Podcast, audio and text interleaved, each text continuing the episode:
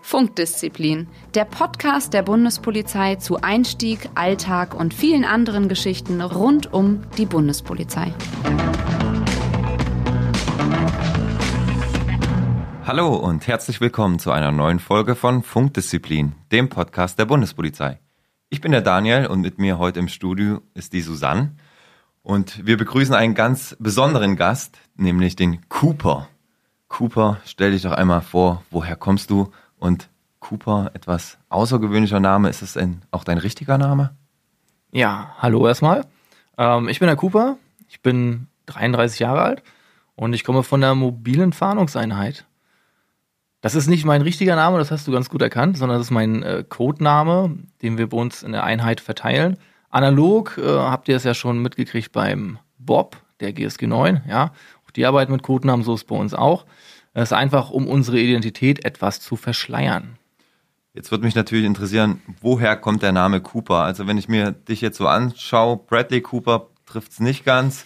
Cooper, also wie kommt dein Name zustande?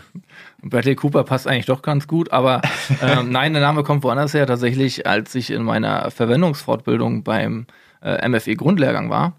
Ähm, da entstehen in der Regel so die meisten äh, Codenamen auch, wenn sie nicht in Einheit entstehen. Und ähm, einer dieser netten Gimmicks auf diesem Lehrgang ist tatsächlich, dass man ab und an den 12-Minuten-Lauf machen muss. Ja, und der ist äh, in der Bundespolizei auch bekannt von früher als Cooper-Test.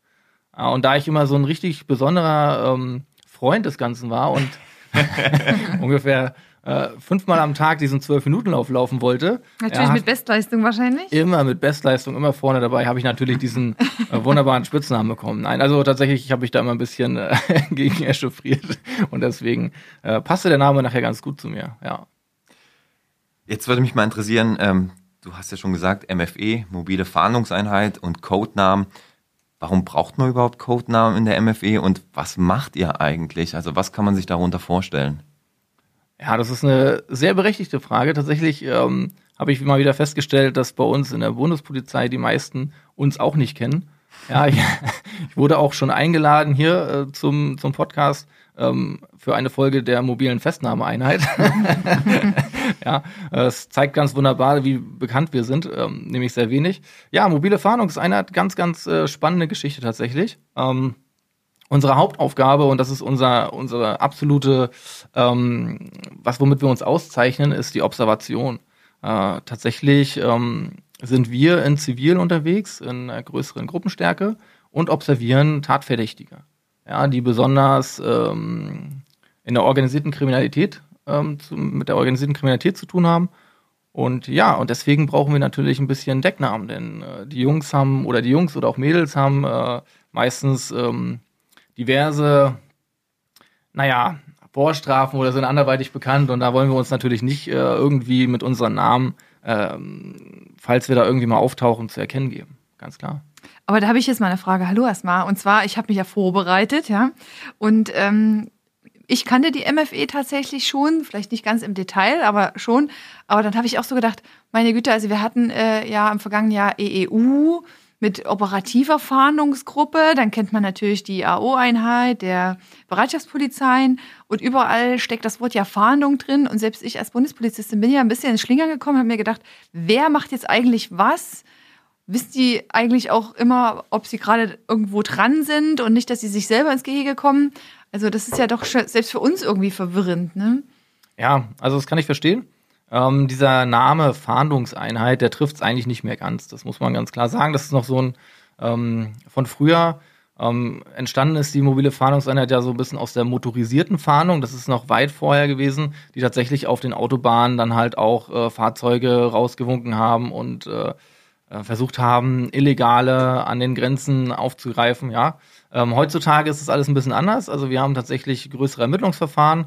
Ähm, das macht der Ermittlungsdienst dann bei uns bei der jeweiligen Inspektion Krim B. Und ähm, die jeweiligen Tatverdächtigen werden von uns observiert. Nun muss ich mir das doch erst ein bisschen praktischer vorstellen. Also wie sieht denn so ein Einsatz bei euch aus? Ihr habt dann eine Person, eine Zielperson Und folgt ihr der auf Schritt und Tritt? Also seid ihr dann auch unten im Auto und wartet, bis die Person das Haus verlässt? Wie im Fernsehen. Geht ihr hinterher? bisschen, ja. Also wie, wie kann man sich das denn vorstellen? Was macht ihr? Das klingt so abstrakt alles. Ja, bitte keine schlechten Fernsehsendungen mit ins Spiel bringen, ja, wo dann die, wo dann hier äh, der, ähm, die Klappe oben runtergedeckt wird, ne, damit man eigentlich sieht. Ähm, tatsächlich äh, ist es wirklich so, wir kriegen also einen Tatverdächtigen ähm, und ähm, in der Regel der erste Ansatzpunkt ist halt die Wohnadresse. Und äh, wir haben dann eine gewisse Einsatzzeit. Ähm, ich sage mal, zwischen acht, zwölf Stunden ist das ähm, die Regel. Ja. Und in der Zeit, das ist richtig, ähm, begleiten wir die Person auf Schritt und Tritt den ganzen Tag. Und das ist auch sehr spannend, ja. Ähm, weil man nie weiß, was derjenige heute noch macht, außer wenn er arbeiten geht, natürlich. Das heißt, wenn der ins Kino geht, geht ihr auch ins Kino. Ja, wenn er natürlich ins Kino geht, dann muss man nicht unbedingt mit ins Kino. Ja, es gibt auch andere Mittel und Wege. Manchmal reicht es auch vorm Kino zu warten, bis er wieder rauskommt. Ja? die, Oh, das Fra hätte mich jetzt schon interessiert. Ja. die Frage ist natürlich immer, was, äh, was kommt am Ende dabei für uns raus? Was können wir da mitnehmen für das Verfahren? Und ähm, sollte da jetzt natürlich ein wichtiges Treffen stattfinden im Kino, dann gehen wir auch mit ins Kino. Genau, das wollte ich gerade sagen. Also man macht das ja jetzt nicht nur, um die Wege desjenigen aufzuzeichnen, sondern um ja irgendwie auch was für dieses Ermittlungsverfahren an Informationen zu ergattern. Ne? Also gerade wenn ich jetzt an die wirklich erfolgreichen Ermittlungsverfahren der letzten, des letzten Jahres so denke, äh, die die Bundespolizei so gewuppt hat, da denke ich mal, da seid ihr ja mit dabei bei solchen Sachen. Ähm, und das heißt dann, okay, der trifft sich jetzt mit jemandem und dann, dann kannst du dich ja nicht daneben stellen und sagen, hi, ich wollte ja nur mal eine Zigarette rauchen oder so. Oder wie, wie läuft denn das? Wie hat man sich das vorzustellen? Ja, also das ist schon äh, ganz, äh, ganz richtig gesagt. Ähm, wir sind da immer mit dabei, aber wir werden wenig erwähnt Ja, richtig. in so einem Ermittlungsverfahren. Äh, das ist aber auch gar nicht schlimm. Wir halten uns meist im Hintergrund. Ja, wir sind, ähm, wir begleiten denjenigen halt wirklich ähm, den ganzen Tag. Also wenn da ein wichtiges Treffen stattfindet, was fürs Verfahren wichtig ist, dann versuchen wir das zu dokumentieren mit unseren Augen, ja, oder auch mit äh, Videokameras oder sonstigem. Und ähm, das Ganze wird protokolliert, also über den ganzen Einsatztag. Und ähm, am Ende guckt dann der Ermittler, was er davon dann fürs äh, Verfahren gebrauchen kann. Ja. Das ist natürlich manchmal auch sehr viel Unwichtiges, äh, was so den ganzen Tag passiert. Also wir schreiben jetzt nicht auf, wenn derjenige jetzt auf Toilette geht oder so. Ähm, aber ansonsten ähm, wird natürlich das fast alles dokumentiert. Ja. Ist es dann auch so wie bei den Hollywood-Filmen, dass ihr gegenüberliegend eine Wohnung anmietet Genau. und äh, mit dem Fernglas guckt oder mit der Spiegelreflexkameras unauffällig. Bilder macht? Da würde ich jetzt zu viele taktische Details verraten. Ähm, Aber dürft ihr auch mit, in, die- also geht ihr auch mit in die Wohnung? Ich meine, normalerweise ist ja Eigentum und so ein ganz großer äh, äh, Vorbehalt. Also gesetzlich gibt es ja ganz strenge äh, rechtliche Vorschriften. Dürft ihr auch mit in die Wohnungen gehen? Oder der wird sich ja nicht nur außerhalb und bewegen. also in die Wohnung sind wir nicht. Ja, also wir warten tatsächlich, bis derjenige die Wohnung verlässt, was in seiner Wohnung passiert. Also ihr versteckt euch nicht unterm Bett Nein, oder nein, wir sowas. verstecken uns nicht im Schrank und auch nicht im Bett oder äh, wenn er aus der Wohnung geht, dass wir irgendwelche Wanzen da verbauen. Nein, sowas machen wir nicht. Ähm, tatsächlich betreten wir die Wohnung in der Regel erst dann, wenn es am Ende zum Abschluss des Verfahrens kommt. Ähm, wenn der Ermittlungsdienst sich wünscht durch uns, dann ähm, übernehmen wir auch die Festnahme. Ah, okay. Müsst ihr euch dann auch manchmal so Legenden aufbauen, also dass ihr vielleicht in Kontakt kommt mit der Zielperson oder seinem Umfeld und ähm, euch spontan irgendwas überlegen müsst, wer ihr gerade seid und was ihr hier macht? Also so eine Legende sollte man tatsächlich immer so ein bisschen parat haben, weil ähm, wenn man so, eine, so einen Tatverdächtigen über mehrere Wochen begleitet, ähm, dann kann das schon mal passieren, dass man eventuell mal ähm, öfter in Erscheinung tritt. Und es ist auch schon vorgekommen, dass ein, dass man dann von einem Tatverdächtigen angesprochen wurde. Oh, krass, Und, äh, okay. Hast du eine für uns aus dem Stegreif? ja. Äh, würde ich jetzt zu viel verraten, ne? aber tatsächlich ist das schon vorgekommen und dann ähm, muss man sich halt ja ganz schnell irgendwas, äh, entweder hat man was parat oder muss sich was ausdenken, ähm, weil die erste Frage in der Regel von so jemandem kommt dann, hey, warum lauft ihr mir hinterher? Ja, das ist natürlich echt heftig. Ich meine, ist, habt ihr da eigentlich auch so ein bisschen Angst oder ist es, es klingt ja jetzt total spaßig, wenn wir das jetzt hier so erzählen in unserem geheimen Podcast-Studio in Berlin. Aber ähm, tatsächlich stelle ich mir das doch so ein bisschen brenzliger vor, als wir das jetzt hier so darstellen. Weil letztlich hast du ja nicht den vor dir, äh, der den Kaugummi äh, bei der Lidl-Kasse geklaut hat, sondern in der Regel haben die ja ordentlich was auf dem Kerbholz und jetzt stelle ich mir da gerade so vor, du stehst vor dem und sagst, ey, warum rennt ihr mir eigentlich hinterher so, ähm, äh. Ja, unser Vorteil ist natürlich, dass wir denjenigen schon ein bisschen kennen Ja. und auch über seine Geschichte so ein bisschen was wissen. Also ich glaube tatsächlich, dass der Kontroll- und Streifenbeamte lebt gefährlicher als wir, Okay. äh, weil der jeden Tag nicht weiß, was so Situationen vorkommt.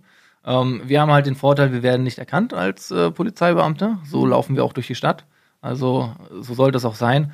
Und ähm, wir sind ja immer mit mehreren Leuten unterwegs und äh, da passt der eine auf den anderen auf und dass da jemand alleine ähm, in der dunklen Ecke nachts äh, ja. irgendwo steht, äh, kommt äh, hinterm Müllcontainer unbeleuchtet. Kommt sehr selten vor, ohne dass wir Kontakt mit ihm haben. Ja, also so, dass von daher, ich glaube, ähm, so ein bisschen Nervenkitzel ist immer dabei, na ganz klar, weil man immer Angst hat, dass man vielleicht ähm, doch erwischt wird, ja, bei dem Ganzen. Aber ähm, tatsächlich ist die, die Spannung, ähm, das, das, das reizt einen natürlich. Ne? Und die Gefahr sehe ich jetzt nicht so.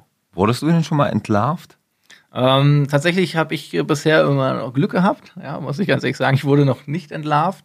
Ja, man hat mich noch nicht angesprochen und es kam auch noch nicht irgendwie raus. Äh, ähm, aber es gibt natürlich mal die Situation, das kommt halt vor. Das ist, äh, kann man fast gar nicht verhindern. Ja. Aber seid ihr denn, du sagtest, ihr macht ja die Festnahme dann am Ende des Verfahrens. Äh, seid ihr auch die ganze Zeit bewaffnet, also so wie man das kennt, also mit verdeckten Holster und so weiter, oder seid ihr unbewaffnet? Ganz genau. Wir haben da verschiedenste Varianten, also von bestimmten Taschen mit Holstervorrichtung ähm, zu äh, ja, unter den Sachen irgendwie. Es ist natürlich im Sommer immer etwas schwieriger, mhm. das ist ganz klar.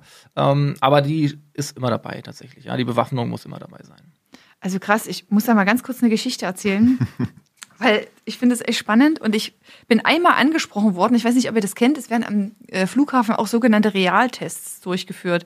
Das sprich, also es geht immer einer durch und hat irgendwie was in seinen Taschen, was möglicherweise den Anschein einer Waffe ja. Ähm, ja, hervorbringen könnte. Also, ne, und dann wird halt getestet, wie gut sind auch die Sicherheitsunternehmen. Und, ähm, und das durfte ich mal machen. Und ich muss ganz ehrlich sagen, ich hatte einmal irgendwas am Handgelenk und dann hatte ich noch mal ähm, irgendwas in so in der, in der Tasche. Das war alles vorbereitet und ich hatte das Gefühl, ich glühe, ja, weil ich ja wusste, dass ich in dem Moment was mache, was man eigentlich nicht darf und es war ja auch nicht echt. Aber man, ähm, also ich kann ja sowieso schlecht lügen. Aber ich habe mich so ertappt gefühlt und habe die ganze Zeit gedacht, die müssen mir das doch ansehen. Ich muss aussehen wie eine Tomate, geschwitzt und alles. Also ich finde, da muss man ja schon ein bisschen abgebrüht sein. Lernt ihr das alles irgendwie dann in eurer Verwendungsfortbildung? Müsst ihr das schon alles mitbringen? Seid ihr schon perfekt, ihr seid so die perfekten Schwindler oder so? Ja, nein, natürlich ist in der Verwendungsfortbildung. So ganz verruchtes Volk der Bundespolizei irgendwie. Da wird ein bisschen, äh, da wird, geht's auch um Legenden und so weiter und ähm, man, so eine gewisse Stressstabilität sollte man bei uns voraussetzen. Ja, die sollte man so ein bisschen mitbringen. Ähm, auf dem Lehrgang, der gibt, äh, ich glaube, 15 Wochen mittlerweile, ähm, da lernt man eher so die ganzen Grundlagen der Observation. Und Observation ist halt nicht nur, ich laufe demjenigen hinterher, sondern da steckt ganz, ganz viel Taktik dahinter, mhm. die auch fest vorgeschrieben ist, sonst würde das Ganze nicht funktionieren. Ja, okay, 15, 15 Wochen. Das ist natürlich, ich glaube, das ist fast so lang wie bei der EU, ne? Das war, glaube ja. ich, ähnlich. Und wie kommuniziert ihr denn im Einsatz? Also macht ihr da so geheime Zeichensprache? Ich oder so habt diesen ihr Knopf Funk in der Hand, dabei, so ganz oder? unauffällig, kratzt mich am Ohr und spreche in meine Wir Hand. haben ja die guten alten Büchsentelefone mit Schnur, die man mit uns wegziehen und dann. äh, wie sieht's ja. bei dir aus so? Nein, wir haben da natürlich Möglichkeiten. Ähm, heutzutage ist alles relativ einfach und ähm, wir kommunizieren ohne Funk in der Regel, mhm. ja, um, sondern ähm, per Telefon. Ah ja, okay. Das sehr Aber das fällt ja auch nicht auf eigentlich heutzutage, oder? Rennt ja sowieso jeder mit dem Handy rum. Ganz genau. Also würde, glaube ich, eher auffallen, wenn du jetzt irgendwelche Knöpfe im Ohr hättest. Oder ja, wenn so. ich so ein Walkie-Talkie in der Hand habe. Einmal kurz die Antenne rausgezogen. Ja. Check, check. Ja, genau. Was mich interessieren würde, was für ein Typ Mensch muss man denn sein, wenn man zur MFE will? Also braucht mhm. man so bestimmte Eigenschaften oder ähm, kann das eigentlich jeder? Naja, wenn ihr jetzt mich anguckt, kann das eigentlich jeder. Ne? Also nein, ähm, man muss Bock auf den Job haben tatsächlich. Ja, also es ist ähm, diese, diese zwölf Stunden am Tag jemanden hinterherlaufen ist sehr spannend und darauf muss man Bock haben. Das muss man richtig leben wollen. Alles andere, was so ähm, Einsatztraining und äh, die Observationsgrundlagen, das kriegt ihr alles dann, kriegt man alles beigebracht, ja, bei der, beim, auf dem Grundlehrgang oder auch in den Einheiten. Aber wichtig ist tatsächlich, dass man Initiative zeigt und dass man Bock auf den Job hat und ein bisschen bekloppt manchmal ist. Wolltest du das schon immer machen? Also war das dein Traum? Ich gehe zur Bundespolizei und werde Geht zur MFE? Nee, überhaupt nicht. Tatsächlich, ähm, als ich zur Bundespolizei gekommen bin, wusste ich nicht mal, dass wir sowas haben. Mhm. Ja, ich glaube, so geht das ganz vielen, auch immer noch in den anderen Einheiten. Ähm, ich bin da tatsächlich erst so richtig drauf gestoßen, als ich damals in, in, in Stuttgart am Bahnhof gearbeitet habe, als KSP. Ähm, da hatten wir mal einen Kollegen, auch aus der MFE, der am Aufstieg war. Und äh, der hat mir dann so ein bisschen davon erzählt. Und dann hat mich das so ein bisschen ja, angefixt, würde ich sagen. Und ähm, ja, dann bin ich da gelandet. Und ich bereue es bis heute nicht. Und ich glaube auch, ich werde noch ganz, ganz lange hier bleiben. Wie lange machst du es jetzt? Also ich bin jetzt seit fünf Jahren dabei. Ah, Okay. Ähm, eine Frage vielleicht, die auch unsere Zuhörer interessiert. Ähm, nun kennt jeder den Begriff SEK, GSG 9 kennt auch jeder, aber was immer auch ähm, tatsächlich auch im Fernsehen für, für Begriffe fallen, ist MEK. Nun seid ihr die MFE, MEK. Gibt es da Unterschiede? Seid ihr das MEK? Ähm, wie kann man die Begriffe vielleicht auseinanderhalten oder ist es dasselbe? Wunderbare Frage, schön, dass wir darauf kommen. Äh, tatsächlich ist so das äh, MEK, das sind die mobile Einsatzkommando der Länder und ähm, deren Schwerpunkt liegt auch in der Observation. Tatsächlich ist das unser Pendant eigentlich. Und von der Aufgaben, ähm, von den Aufgaben her sind wir fast identisch mit dem MEK. Ich glaube, das MEK macht noch ein, zwei Sachen, die wir nicht machen. Ja, aber so was Observation und so angeht, da tauschen wir uns auch sehr gerne aus. Wir haben sehr gute Kooperationen mit den Ländern, ähm, arbeiten auch oft miteinander zusammen. Das passt wunderbar. Das heißt, die Länder haben so SEK und MEK und die Bundespolizei hat GSG 9 und MFE. Genau, so Ah, ja. würde ich's be so würd ich's Ja, das ist vielleicht ganz gut, wenn man das mal so unterscheidet. Das wäre nämlich jetzt auch meine Frage gewesen, weil wir ja auch eben die, äh, die Zuständigkeiten haben und das ja ganz oft ein großes Thema ist, auch bei unseren Zuhörern, Landespolizei, Bundespolizei.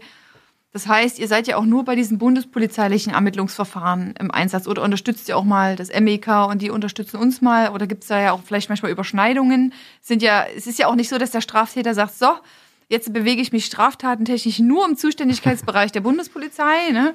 sondern das wird sich ja vielleicht auch mal irgendwie so ein bisschen überschneiden, oder? Wie ist das? Ganz genau, wir unterstützen uns sehr gut äh, gegenseitig. Es gibt gemeinsame Ermittlungsgruppen, ja, auch von Bund, Land und auch der Zoll, den darf man da nicht vergessen. Und ähm, so arbeiten auch wir Einheiten untereinander. Ja, tatsächlich kommt es auch mal vor, dass wir angefordert werden, für die Länder zu arbeiten, ja, oder für den Zoll zu arbeiten. Und je nachdem, wie wir dann natürlich Möglichkeiten haben, äh, Kapazitäten frei haben, unterstützen wir natürlich gerne. Andersrum genauso.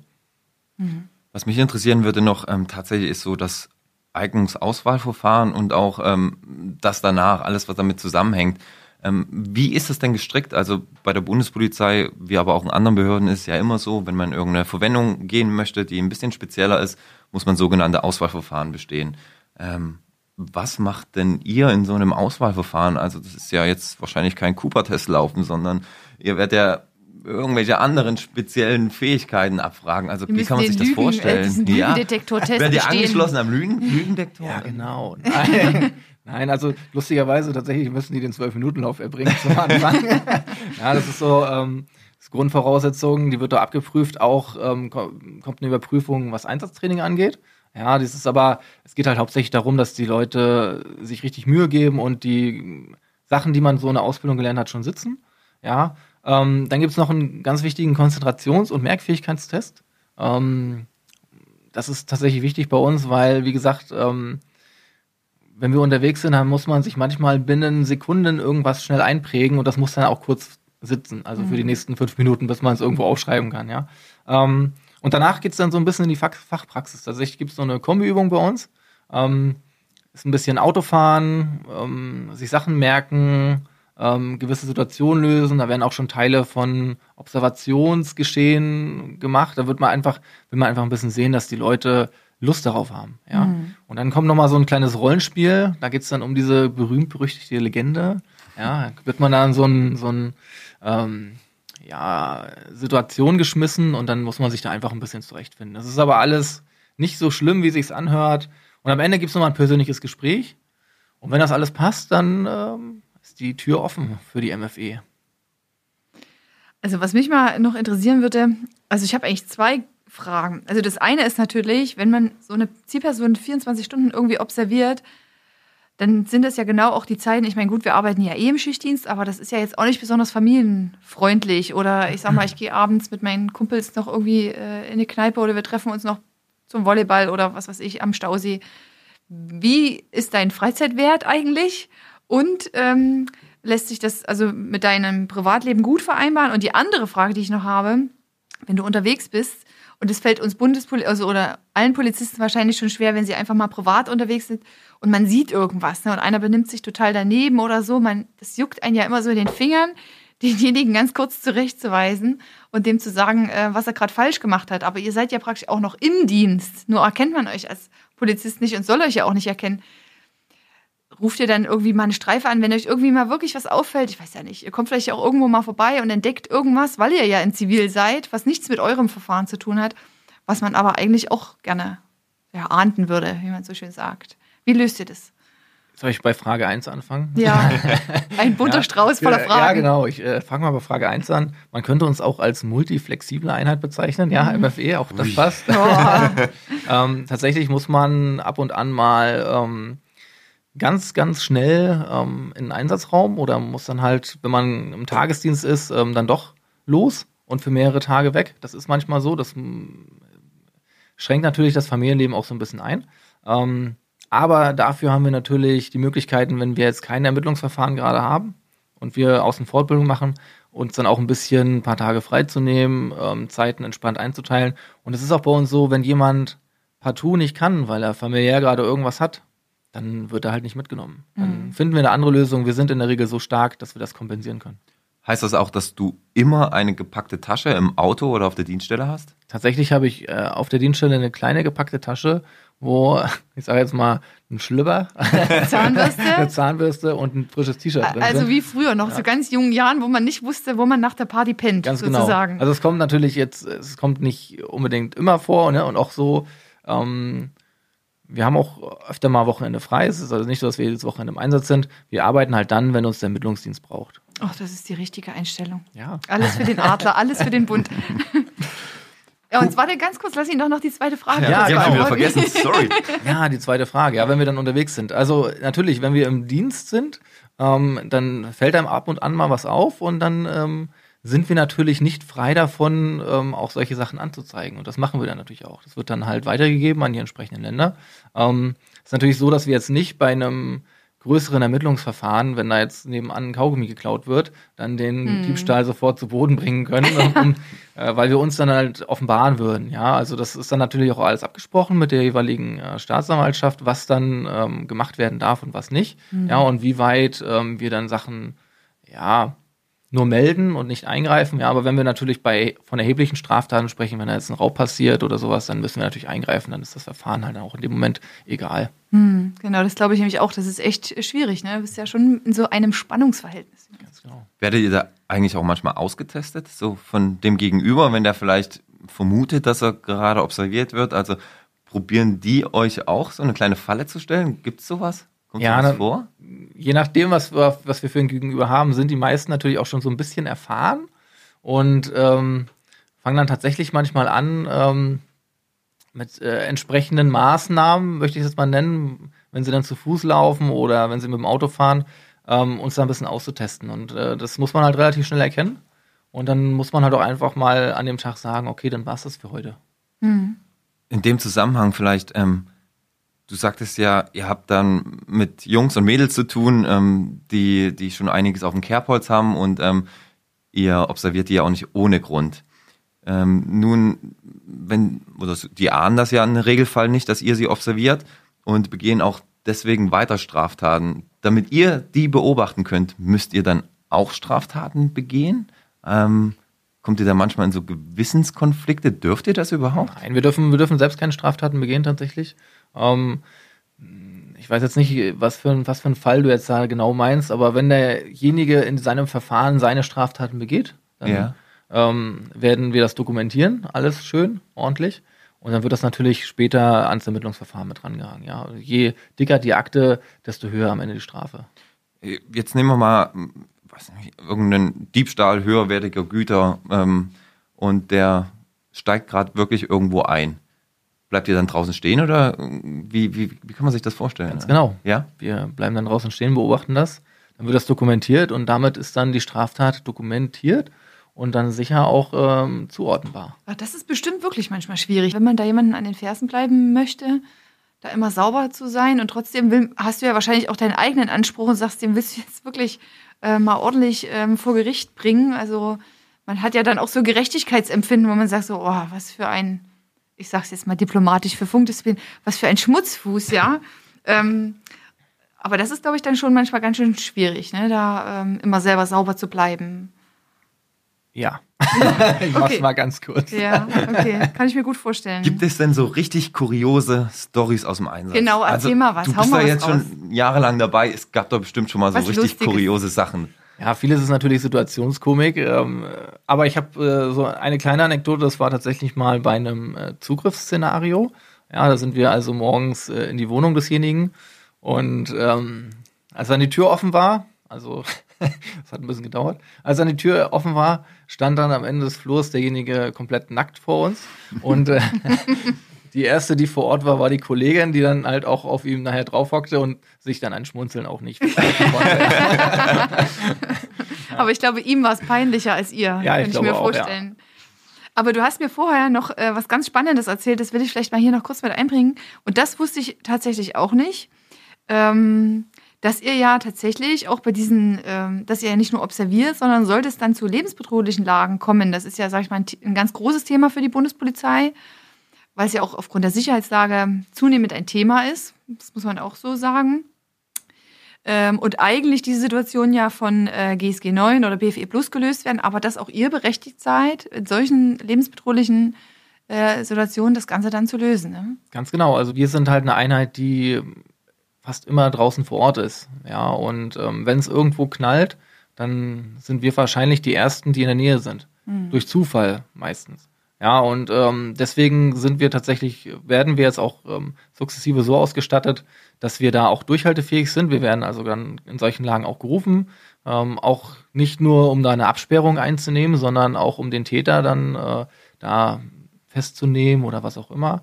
Ähm, bis dann nachher die richtig spezialisierten Einheiten, die stehen auf einer Schwelle über uns, äh, BFE Plus und GSG 9 kommen, äh, die übernehmen dann nachher. Aber bis dahin sind wir diejenigen, die als erstes da die Sachen versuchen zu bereinigen. Das ist ja schon gefährlich, dann auch im ersten Augenblick. Bekommt ihr denn auch ähm, ja, Zulagen oder Aufwandsentschädigungen in, in, in irgendeiner Höhe? Ja, die Zulage kriegen wir aber nicht dafür, für Liebe, sondern äh, die Zulage kriegen wir tatsächlich, das ist eine Erschwerniszulage für unseren Job. Ähm, die ist ähnlich analog wie bei der EU, ja, und ähm, ich weiß gar nicht, soll ich die Höhe jetzt hier sagen, kann man das sagen? Ja, das ist, äh, ist genug, ist okay. Ähm, ja, Okay, super. Also ich glaube wirklich eine Einheit, die auch gerade aufgrund ihrer nicht so ihres großen Bekanntheitsgrades auch oft unterschätzt wird, ne? wenn Ja, man das so hört. ja. Das war auf jeden Fall echt spannend. unbedingt. Oh ja, komm, wir haben ja schon gesagt, wir brauchen ab und zu mal Folgen, wo wir uns auch auf die Schulter klopfen. Also in diesem Sinne, ja, ein Schulterklopfen. Cooper, vielen lieben Dank, dass du heute hier warst. Für mich war es auch äh, ein besonderer Gast, liebe Zuhörer. Ja. Das möchte ich noch am Ende erwähnen. Ja, ich kenne Cooper schon ein paar Jährchen länger. Ähm, er war mein Bärenführer damals. Der Bärenführer. Ja, Daniel wäre jetzt nicht da, wo er ist. Ne? Genau. Super Ohne mich, ohne mich. Deswegen war es schön, äh, dich wiederzusehen hier und ähm, tatsächlich auch ein bisschen was zu hören von deiner neuen Aufgabe. Hat mich auch gefreut. Also in diesem Sinne. Wir wünschen euch einen sicheren Morgen, Mittag oder Abend, egal wo auch immer ihr uns gerade hört. Tschüss! Ciao. Ciao. Funkdisziplin, der Bundespolizei-Podcast.